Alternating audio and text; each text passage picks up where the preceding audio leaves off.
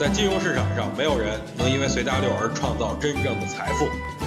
在交易上，必须要有独特的见解，才能在投资市场里叱咤风云。大家好，我是王彪，我为自己代言。东风吹，战鼓擂，下跌就买，谁怕谁？哈，周五的一根小阳线终结了大盘的六连阴啊！这件事儿啊，好像不值得骄傲，不过无所谓啊。目前大盘还有不错的地方，那就是成交量接近于三月十一号的地量，这说明卖压少得可怜。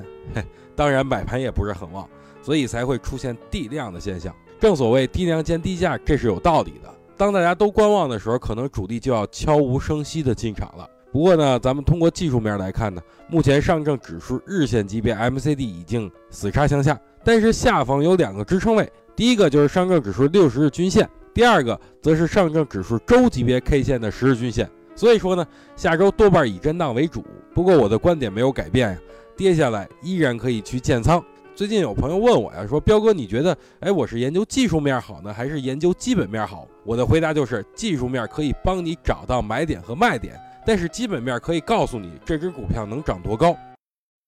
想听更多彪哥的语音，可以添加彪哥微信公众账号王彪 HT，或在新浪微博上搜索王彪 HT 来跟彪哥进行互动哦。